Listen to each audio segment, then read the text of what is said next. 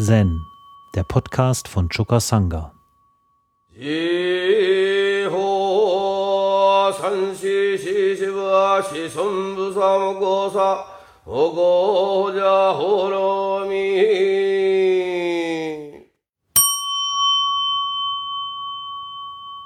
Ich möchte an dem gestrigen Teeshow anknüpfen. Ich bin der festen Überzeugung, dass wir tatsächlich im Übergang sind aus einer Welt des Funktionierens im Sinne einer bestimmten sozialen Zweckrationalität, zum Beispiel um Geld zu verdienen, um Profit zu machen, um Gewinn zu machen und so weiter. Dass wir aus dieser Welt austreten nicht indem wir die vollständig hinter uns lassen, sondern indem wir sie durch einen neuen großen Rahmen ergänzen und in ein anderes Licht tauchen. Und nach meiner Überzeugung steht es an, dass wir in die Welt des Mitgefühls hineinwachsen und zwar schon deshalb, weil wir sonst gar keine andere Chance haben, auf diesem Planeten hier zu überleben. Nur das Appellieren an unsere Überlebensinstinkte ist nicht das, was die Welt von morgen, die Welt des Mitgefühls ähm, stimuliert, sondern durch dieses Schüren von Überlebensängsten Klimakatastrophe und so weiter, werden wir in eine Herzensenge zurückgetrieben.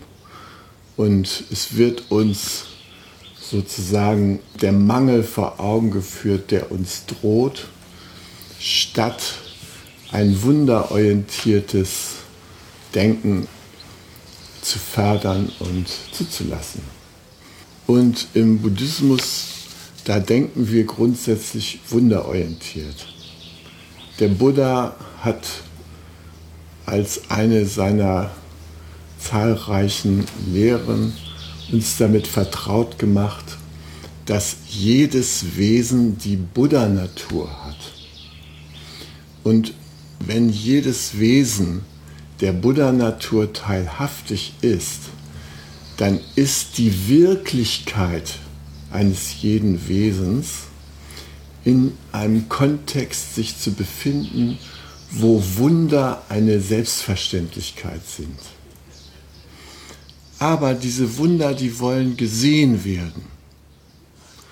Und solange wir in so einer engen, ich-bezogenen, ängstlichen Welt leben, wo wir als Individuen überleben wollen, äh, in dem Augenblick reduzieren wir die Wunderwelt, in der wir eigentlich zu Hause sein könnten, auf diese Welt, wo es darum geht, zu überleben. Mein Vater, der sprach auch immer davon, du kannst irgendwann klingeln, ich habe hier noch nichts vorzulesen. Ähm, mein Vater, na gut, ich erzähle mal kurz einen Witz zwischendurch, dann kannst du klingen. Sherlock Holmes und Watson campen. Und sie gucken abends in den Sternenhimmel und Sherlock Holmes sagt zu Watson, wenn du in die Sterne guckst, welche Schlüsse ziehst du daraus? Und Watson, der guckt in die Sterne und sagt, also unter physikalischen Gesichtspunkten sehe ich das Sternzelt hier um uns kreisen, ja, und ähm, äh, schaue in die Weiten des Universums und sehe viele Himmelskörper, die einen gemeinsamen Teil, einen Raum miteinander teilen. Und ähm, philosophisch gesehen sehe ich hier zwei Subjekte, die dem Universum die Gabe schenken, sich selbst zu betrachten. Und spirituell sehe ich, dass wir uns inmitten einer unglaublichen Wunderwelt befinden, deren Geheimnisse wir zu Lebzeiten nie erkunden werden. Und was meinst du, Sherlock Holmes? Welche Schlüsse ziehst du daraus? Sagt Holmes, ich glaube, die haben unser Zelt geklaut.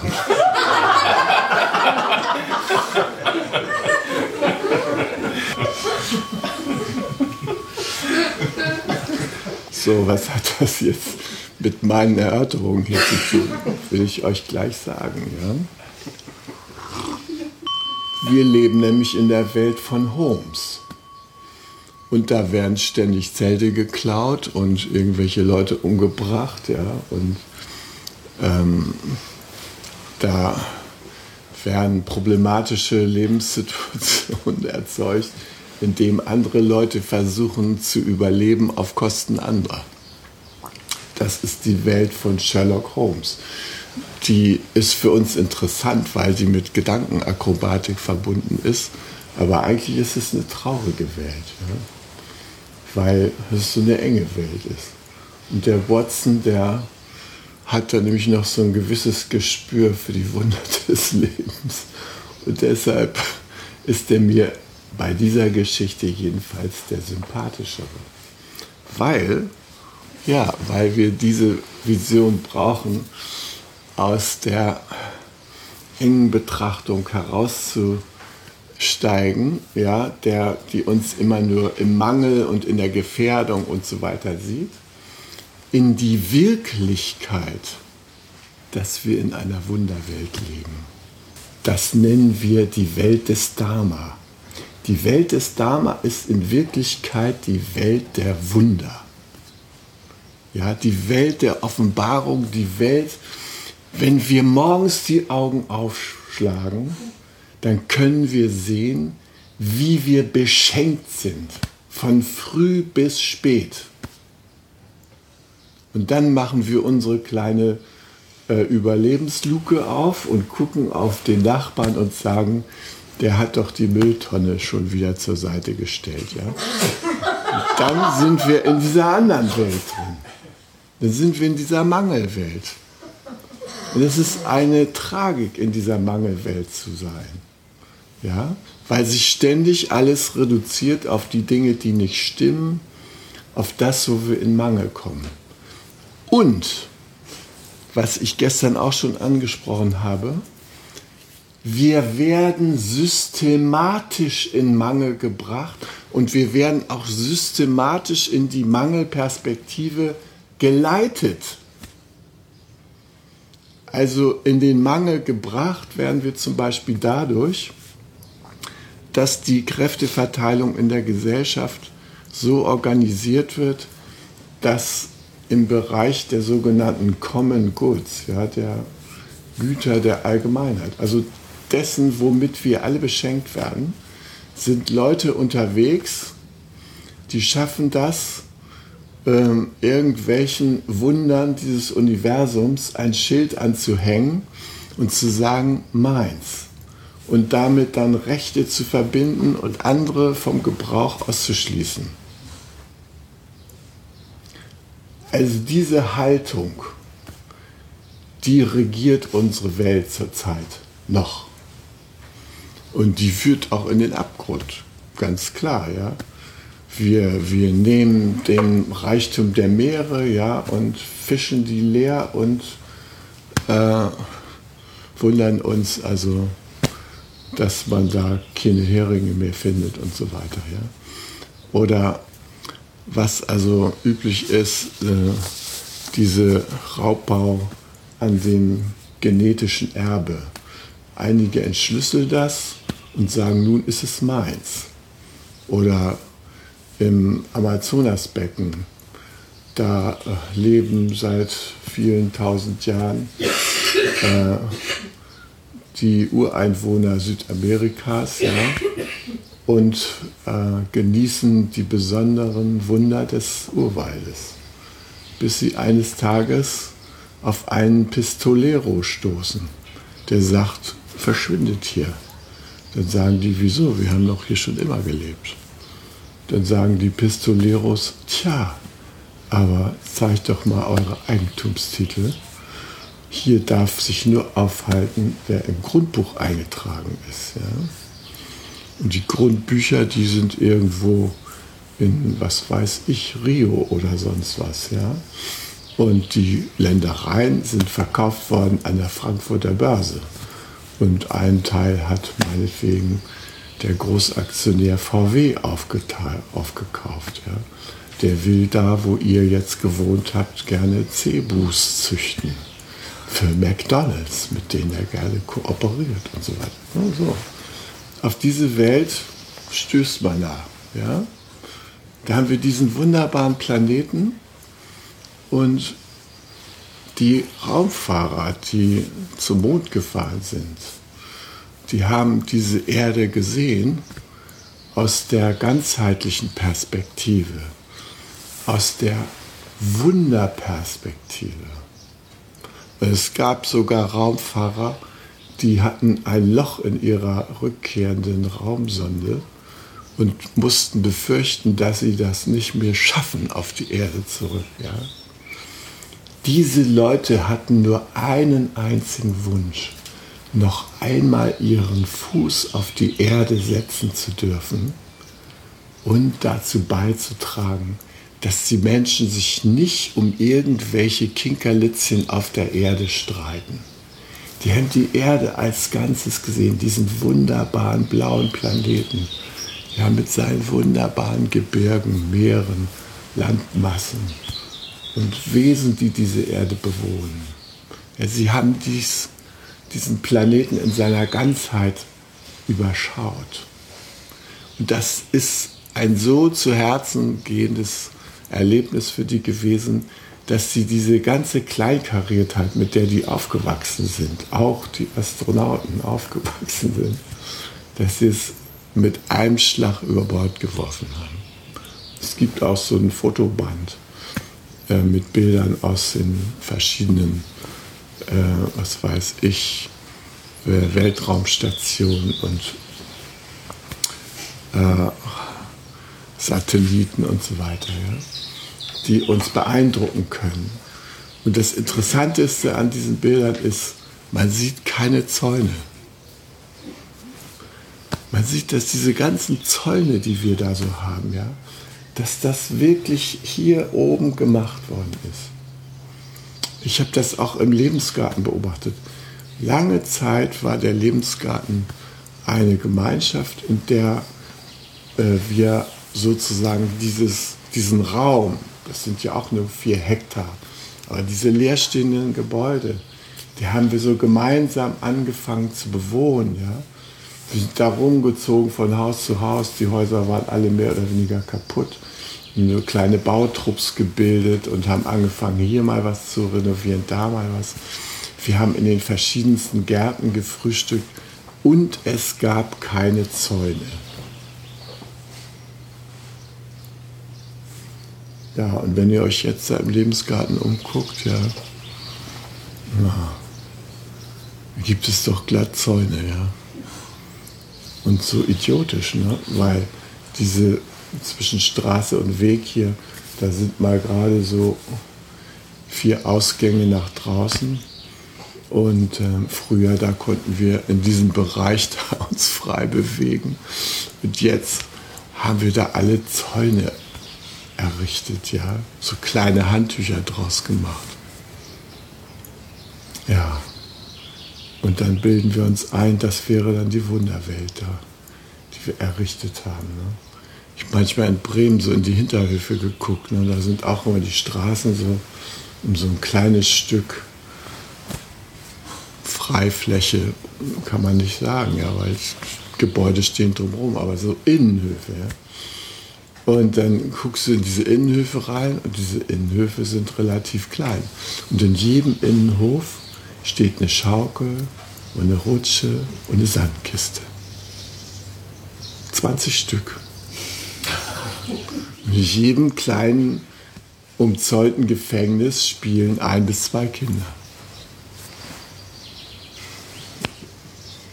Das haben wir aus den Wundern des Lebens gemacht. Kleine Schachteln. Und wir glauben, die gehörten uns. Uns gehört hier überhaupt nichts in diesem Universum, bei Lichte besehen. Und wir nehmen auch nichts mit, wenn wir uns hier verabschieden. Und trotzdem haben wir die Möglichkeit, uns großzügig hier aufzuführen. Die Alternative ist nicht, also wenn man aus der Welt der Zäune und Umklammerung aussteigt, zu sagen, naja, es gehört ja alles hier Mr. Gott oder sowas, ja, oder Mr. Niemand. Nee. Die Art und Weise, wie wir uns mit dem Leben hier beschäftigen und wie wir uns dem annähern, die kann durchaus so sein, dass wir die Schönheit, die wir erleben, mit jemand anders teilen. Also meine kleine Sophie, ich habe es hier schon zigmal erzählt, die konnte ja lange nicht laufen. Erst mit zwei hat sie die ersten tapsigen Schritte gemacht, hier auf dem Platz. Das war gerade so ungefähr in dieser Jahreszeit, ja.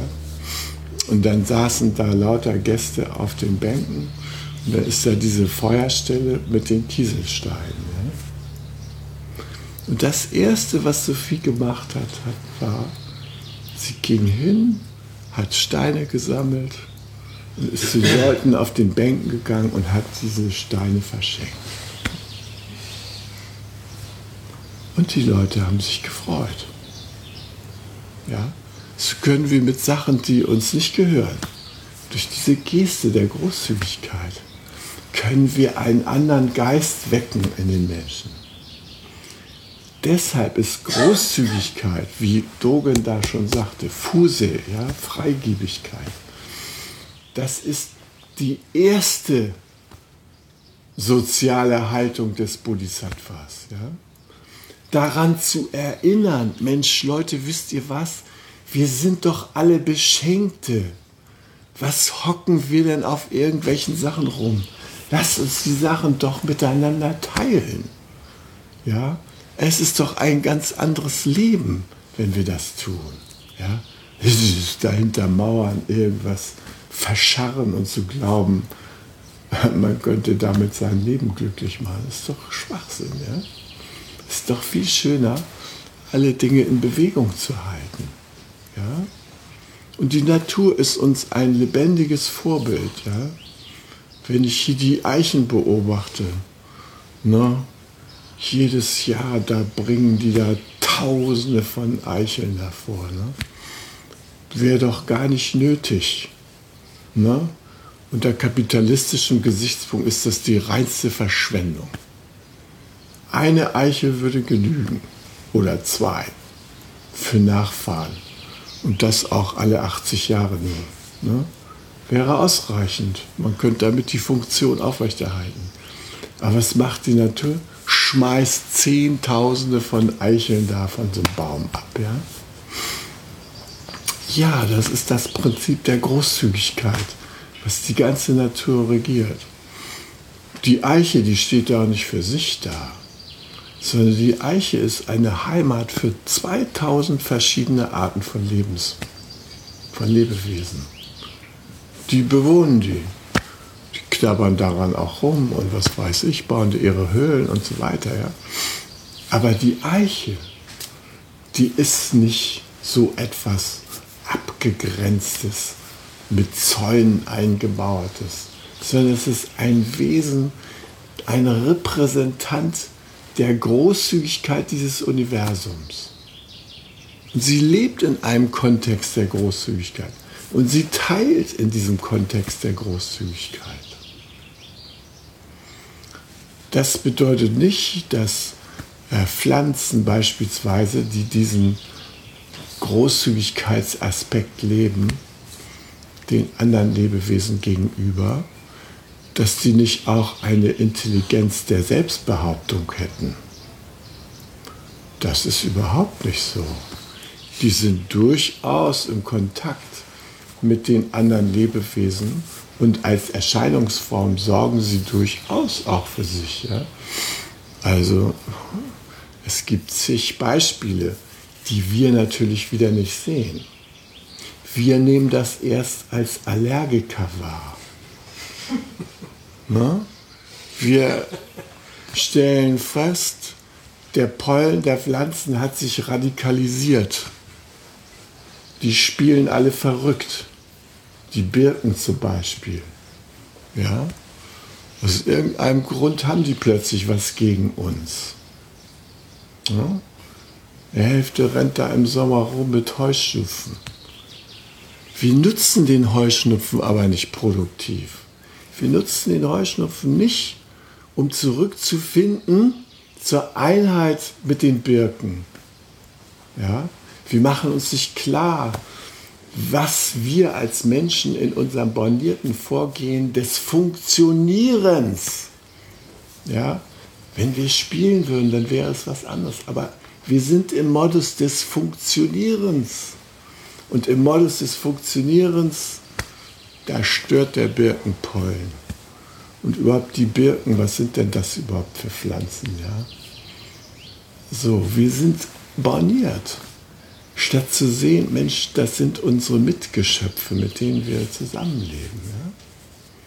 Und wenn die die Botschaft an uns übermitteln, hört mal, wir können es euch ja nicht anders sagen als durch unsere Botenstoffe, aber so wie ihr lebt, das ist nicht so förderlich für diesen Planeten, für uns alle hier.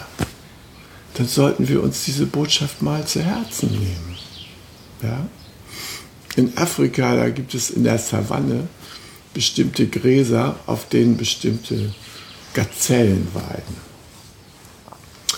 Diese Gräser ernähren diese Gazellen mit aller Großzügigkeit. Ja? Die Gazellen fressen sie immer wieder knapp auf die Grasnarbe runter. Ne? Und die kommen immer wieder neu, je nachdem, wie Licht und Wasser da sind. Aber es gibt einen Beweidungszustand, da schlägt die Großzügigkeit der Gräser diesen Gazellen gegenüber um. Und von einem Tag auf den anderen werden über Hunderte von Quadratmetern und Quadratkilometern in diesen Gräsern Biochemikalien eingelagert, von einem Tag auf den anderen stellen die Pflanzen das zur Verfügung, die ihr Gras durch diese Antilopenart unverdaulich machen. Die fressen sich immer noch die Wampe voll, aber sie kommen an dem Futter um. Es ist unverdaulich. Sie sterben. Es war zu viel. Das zeigt auch die Natur, ja. Solche Beispiele gibt es. Was zu viel ist, ist zu viel. Wenn das Überleben dieser Gräser tatsächlich nicht mehr möglich ist, ja, dann haben die noch so was Kleines, kleine Gaben im Hintergrund, die darauf aufmerksam machen, Leute, wir müssen wieder in Balance kommen. Ja? Und das haben übrigens fast alle Pflanzen. Fast alle Pflanzen haben die Möglichkeit, durch biochemische Botenstoffe ihre Umgebung zu beeinflussen. Sie können andere Pflanzen herbeirufen, sie können andere Insekten herbeirufen. Pflanzen sind ganz stark mit den Insekten in Wechselwirkung. Ja. Sie können ja von dem Ort da, wo sie leben, nicht so ohne weiteres weg. Ja, die müssen tatsächlich durch die Inkarnationstour gehen. Ja, die müssen nicht äh, mit ihren Früchten da weiter verbreiten. Ja. Ähm, also sie können da nicht wegrücken, aber sie können durch lauter mh, hm, Stoffe, die sie über die Wurzeln und die Blätter ausscheiden, können sie ihre ganze Umwelt höchst intelligent beeinflussen.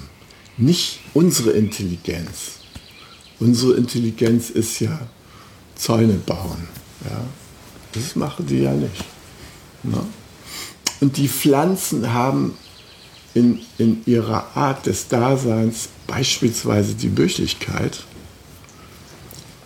in kargen Standorten den Humusbildungsprozess in Gang zu bringen. Also äh, bestimmte Bäume sondern Terpene ab. Diese Terpene erzeugen äh, elektrische Situationen, so chemisch-elektrische Situationen in der Atmosphäre, dass Gewitter entstehen und diese Gewitter äh, verändern dann diese Terpene, regnen die ab in Felsenregionen und bringen dort das Humuswachstum im Gang. Das machen Pflanzen, das machen nicht wir. Ja. Die sorgen dafür, dass es auf der Welt lebendig zugeht. Und wenn wir mal den Blick richten auf diese ganzen Wunder der Kooperation, die uns umgeben, dann können wir sehen, dass wir gut Teil davon sein könnten. Wir könnten großzügige Gärtner sein. Das heißt, Gärtner, die sich daran freuen, alle Wesen zu blühen zu bringen, ja, zu erheben und sich als Geschwister wohl damit zu fühlen, dass es allen anderen besser geht. Aber das verlangt, dass wir das System der Funktionalisierung unserer Aktivitäten im Sinne der kapitalistischen Zweckrationalität überschreiten. Der Kapitalismus, der soll irgendwo hingehen und anfangen, äh, dazu beizutragen, dass die Leute, was weiß ich, äh, mit bestimmten grundlegenden Dingen versorgt sind. Meinetwegen. Dafür ist er ja vielleicht ganz gut, ja. Aber dann ist Schluss. Dann sollte endlich die Welt des Mitgefühls und des Großzügigseins Platz greifen. Aber das liegt natürlich auch an uns. Wir müssen dazu bereit sein. Und wir müssen auch etwas tun, dass unsere Kinder sehen, dass es diese Welt über das vierte Kindheitsjahr hinaus noch gibt. Solange die klein sind, leben sie an der Welt. Dort verteilen sie, was sie finden, an ihre Freunde. Ne? Sophie hat natürlich nicht nur die Steine hier von der Feuerstelle verteilt, sondern äh, sie hat dadurch, dass sie diesen Drang hatte, andere dadurch zu beglücken, dazu beigetragen, dass Erwachsene in der Sandkiste Edelsteine verbuddelt haben. Dann haben alle Kinder angefangen, hier Edelsteine auszubuddeln. Dann haben die Kinder diese Edelsteine nicht zu Hause gebunkert, sondern verschenkt. Ja? Und dadurch haben diese Edelsteine irgendwie eine ganz tolle Wirkung gehabt. So, so was Simples, ja. 5 Euro, so eine Tüte kleine Edelsteine da ins Ding über Nacht verbuddelt, ja. Sind die da den nächsten Morgen erstmal total freudig erregt beschäftigt, holen diese kleinen Teile raus und haben Geschenke, die sie selbst gefunden haben und verschenken die. Ja? Zeigen ihr Herz ihre Großzügigkeit. Und das ist es. Solange wie wir angedockt sind an diese Wunder des Lebens, in denen wir uns noch als Beschenkte erleben, da sind wir ganz natürlich großzügig. Diese komische Sparsamkeit und Rechnerei und dieses, hast du mir schon was gegeben, damit ich dir auch mal was geben kann, so diese äh, Haltung, das lernen wir ja alles erst. Mühsam. Ja? Und ja, ihr könnt die Menschen in Erstaunen versetzen, wenn ihr kleine Buddha-Geschenke macht. Ähm, mit meinen Buddha-Lehrlingen haben wir das ja ausprobiert. Dass wir einfach Leuten ohne Grund irgendein kleines Geschenk hingelegt haben. Ja, die waren völlig verstört. Was soll denn das? habe ich da was für getan? Ist das wirklich für mich? Und so weiter. Ja? Ja, das sind so kleine Aufwacher. Das könnt ihr auch machen. Na, geht in eine Kneipe, nehmt euch jemand an, der so triste drauf ist und sagt, ey Junge, komm mal her, ich habe hier, komm mal, meine Uhr, die würde dir gut stehen. Ja?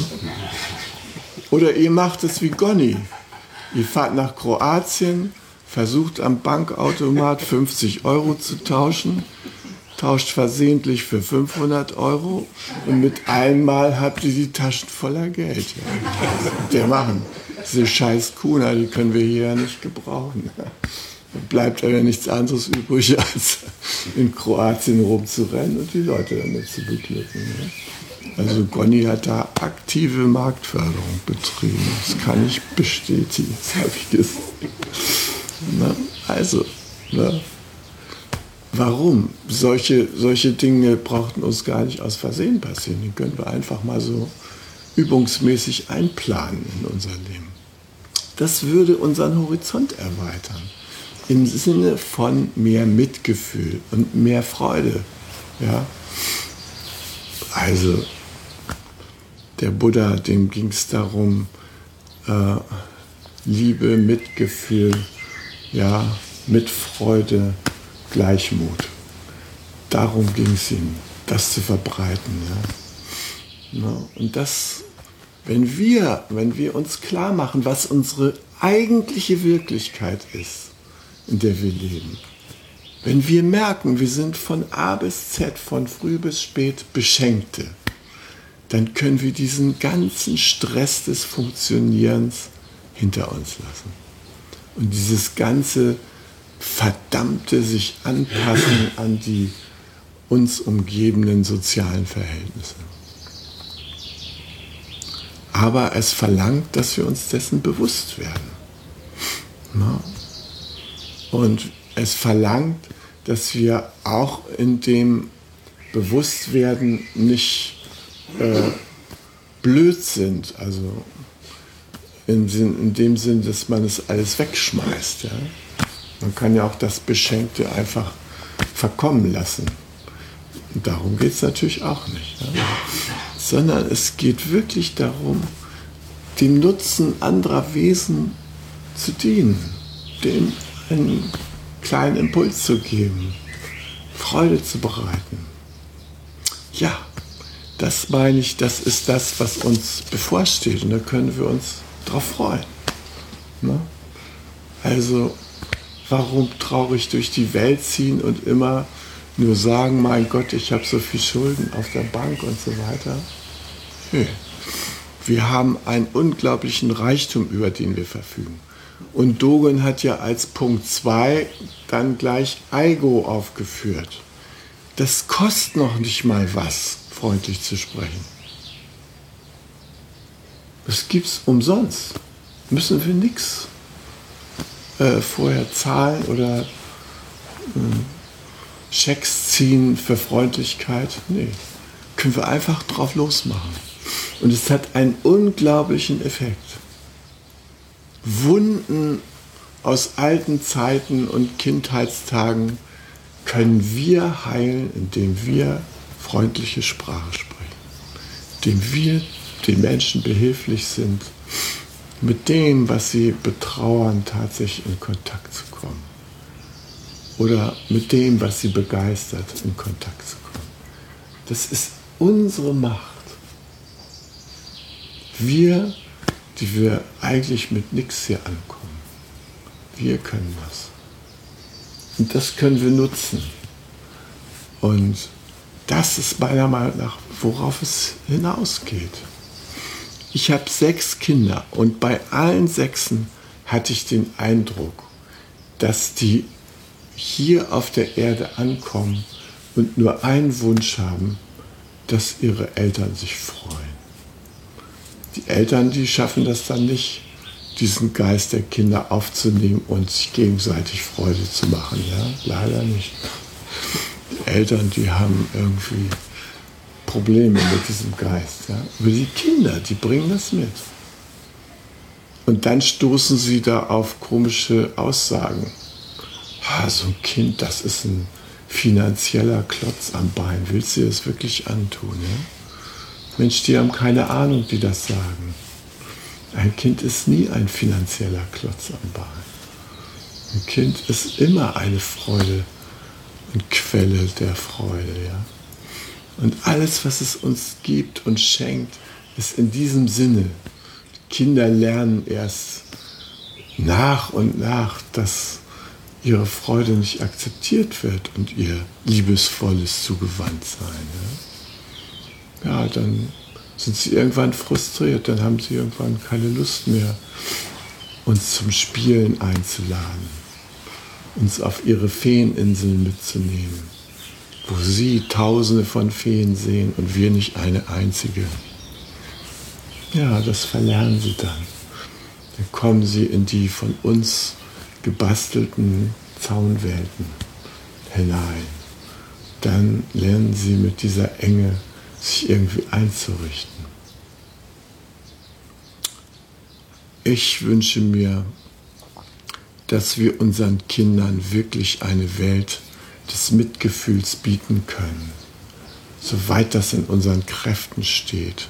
Und ähm, ich habe jetzt bei meinen Kindern Janis und Miriam beobachtet, dass sie in ihrem Bestreben, erwachsen zu werden, und sich auszubilden an der Universität, dass sie da in eine Mühle, eine Funktionsmühle hineingeraten sind, die aus zwei fröhlichen und äh, ähm, der Welt zugewandten Wesen äh, Menschen gemacht haben, die durch diesen ganzen Bildungsbetrieb und diesen ganzen Stress, den dieser Bildungsbetrieb verbreitet, nicht nur dadurch, dass man nicht mehr nachdenken dann darf und einem das Wissen so eingetrichtert und abverlangt wird, sondern man wird wirklich ähm, zugemüllt. Und das muss man dann noch irgendwie examensmäßig bereithalten, ja, diesen ganzen Schrott, den man sich da rein tut. Und dann gibt es Credit Points, müssen Sie an allen möglichen Veranstaltungen teilnehmen. Miriam hat mir geschildert, sie hätte so gerne mal geforscht oder geübt, ihr Instrument zum Beispiel, ja. Stattdessen musste sie, um irgendwelche scheiß Credit Points zu erhalten, musste sie in zig Veranstaltungen rumsitzen die gestaltet wurden von ihren Mitstudenten. Aber nicht so gemeinsam gehen wir jetzt auf Entdeckungsreise. Nee, die mussten da irgendwelche Themen per Referat abhandeln. Ja? Und diese Referate hatten Wikipedia-Qualität. Einmal bei Wikipedia nachgucken und so. Dann musste sie da äh, zwei Stunden sitzen und sich drei Wikipedia-Referate reinhören. Ja? In der Zeit, wo sie gerne geforscht hätte oder wo sie geübt hätte oder etwas Sinnvolles in ihrem Leben getan hätte. Und das war nicht eine Veranstaltung, das war das überwiegende Angebot. Ja? Und gleichzeitig müssten sie einen Stoff sich reinknallen, so geht nicht mehr. Ja, und dann, das ist diese neue Bachelormühle. Und da brennen die aus. Und ich habe meine Tochter Ruth gefragt, die ja etwas früher schon studieren durfte. Ja, wie war denn das bei dir? Sagt sie, ja, bei mir war das noch anders. Aber jetzt alle Bachelorstudenten, die ich kenne, haben psychologische Betreuung. Das kann doch wohl nicht wahr sein, dass unser Bildungssystem das jetzt schon verlangt, dass man nur noch mit psychologischer Betreuung sein Studium zu Ende bringen kann wo sind wir denn hingekommen? Und wir gucken da alle zu? Das kann doch nicht wahr sein. Ich habe noch nichts gelesen in der Zeitung, dass die Eltern dieser Kinder entrüstet bei den Kultusministern auflaufen und die alle erwürgen. Ja? Also niemand. Wir nehmen das so stoisch hin. Die Tretmühle, die schon in der Schule schlimm genug ist, wird verlängert in die Universitäten hinaus. Alma Mater, die Brüste der Wissenschaft, nichts, kein Nippel, gar nichts mehr ist davon da. Ja? Sondern sie müssen funktionieren lernen von A bis Z. Und sie landen in der Depression, im Burnout. Mein Gott, wo sind wir angekommen? Und das, wo wir doch eigentlich die Möglichkeit hätten, in der Welt der Fülle und der Wunder zu leben. Das macht mich dann traurig. Ja? Ich fühle mich auch hilflos. Also mein Sohn, der ist jetzt abgestürzt, nachdem er da wunderbar übrigens funktioniert hat. Ja? Er hat da alle Anforderungen für sein Stipendium da immer erbracht und so. Und seine letzten neun Klausuren waren alle gut. Und er hat jetzt eine Zusage gekriegt bis zu seinem einschließlich Masterstudium. Aber er kann es nicht mehr. Er ist fertig. Seine Studienarbeit. Er kann nicht mehr schlafen. Nachts hat er Angstträume, Angstzustände, Panik. Ich meine, die meisten von euch haben ihn doch gesehen. Janis, den lustigen Zauberer. Nix mehr von lustig zaubern, ja. Wir können Strukturen nur vereint irgendwie verändern. Wir können so eine kleine Spur von Friedensdorf und sowas hineinlegen in die Welt, ja. ja ihr wisst ja, dass ich vor zwei Jahren oder sowas angefangen habe, wieder mit Bienen mich zu befassen. Das habe ich schon als kleiner Junge gemacht. Und das habe ich irgendwie wieder aufgenommen, weil wir hier immer sind unsere Bienen gestorben. Ja? Wir, jeden Frühjahr waren sie wieder alle tot. Und dann habe ich gedacht, ich stelle mir die Teile jetzt in den Garten. Ja? Ich, ich will sehen, wie die drauf sind. Und ich gucke einmal am Tag nach, was da los ist um zu sehen, was mit den Bienen passiert. Und ich bin so glücklich, Imkes Freund, der hat mir so ein Volk geschenkt. Und da sind jetzt zwei Völker draus geworden. Und die sind echt super proper durch den Winter gekommen, ja. Die müssen auch nicht ihren Honig bei mir abdrücken, sondern die dürfen den behalten, weil sie so viel Segen verbreiten. Warum soll ich denen denn ihren Honig wegnehmen, ja? So, und dann habe ich gesehen, die sind, hatten einen Mordsstart in den Frühling. Ja, und dann bauen wir unsere Nachbarn Raps an. Ja? Das ist natürlich für die Bienen was Tolles. Aber dieser Raps, der wird gnadenlos gespritzt. Ja?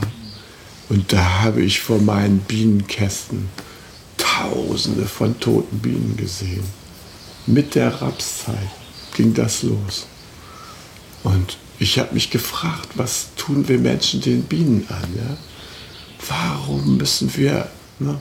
und dieser Streit mit den Saatgutkonzernen ja, um die Gefährlichkeit dieser Bienengifte, ja?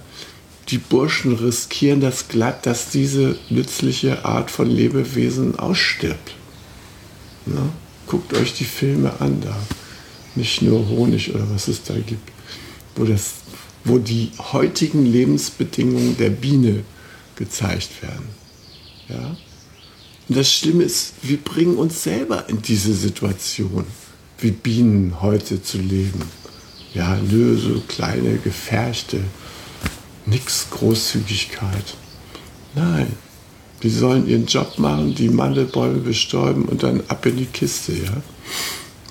Also, das ist kein schönes Leben, ja. Und ähm, ja, das hat mich richtig traurig gemacht. Und dann habe ich mir gesagt, na gut, sie gehen ja nicht nur da auf diese Rapsfelder, das ist ja auch jetzt bald vorbei. Sie haben ja hier rund um den Lebensgarten immer noch ein wunderbares Blütenangebot. Ja. Diese Bienen, diese Lichtwesen, die sind so süß, wenn ihr die mal seht, wie die da machen und tun. Ja. Und ähm, Imke hat mir ja da so, oder Uwe, hat mir der ja auch so eine nette Sorte da angeschleppt hier. Da kannst du mit den bloßen Händen reingehen, die gucken dich an und pieken nicht. Ja? Und ähm, wenn man obendrein noch so eine freundliche Gesinnung mitbringt, ja, dann haben die auch gar keinen Grund. Warum, ja? Das ist nicht nötig, ne? Man kann sich mit denen verständigen. Okay, also es ist jedenfalls mein Herzensanliegen, dass wir diese kritische Phase, diesen Übergang von dieser Welt der gegenseitigen Ausbeutung in die Welt des sich gegenseitigen Beschenkens, dass wir den miteinander in Bewusstheit angehen. Ja? Und dass wir uns dabei nicht klein fühlen und hilflos, sondern dass wir sehen, wir haben diesen kleinen Shrimptail, den können wir in den großen Ozean halten und da können wir die Richtung bestimmen. Also diese großen Tanker jedenfalls, die haben ein winziges kleines Ruder. Das nennt man den Shrimptail, den Krabbenschwanz, weil es im, im Vergleich zu den riesigen Ruderanlagen, die der Tanker auch noch hat, um ein bisschen größere Manöver zu fahren, ja, sind die einfach ganz winzig. Aber den halten die irgendwie rein und dann machen sie auf 1000 Kilometer irgendwie eine ganz sanfte Bewegung, die natürlich sich in der weiten Entfernung unglaublich auswirkt. Ja. Und so einen kleinen Schrimptee, den haben wir auch in unserem Leben und in unserer Umgebung. Und den können wir nutzen. Den können wir reinhalten in unsere Umwelt. Ja, den können wir nutzen, um die Richtung zu beeinflussen in Richtung Wunderorientierung, Mitgefühl, Großzügigkeit, freundliche Sprache. Es ist unsere Wahl. Und wenn wir das gemeinsam tun, dann wird es einen Effekt haben. Hi. Zen, der Podcast, ist eine Produktion von Chokasanga e.V. in Kooperation mit dem Podcaststudio Paderborn.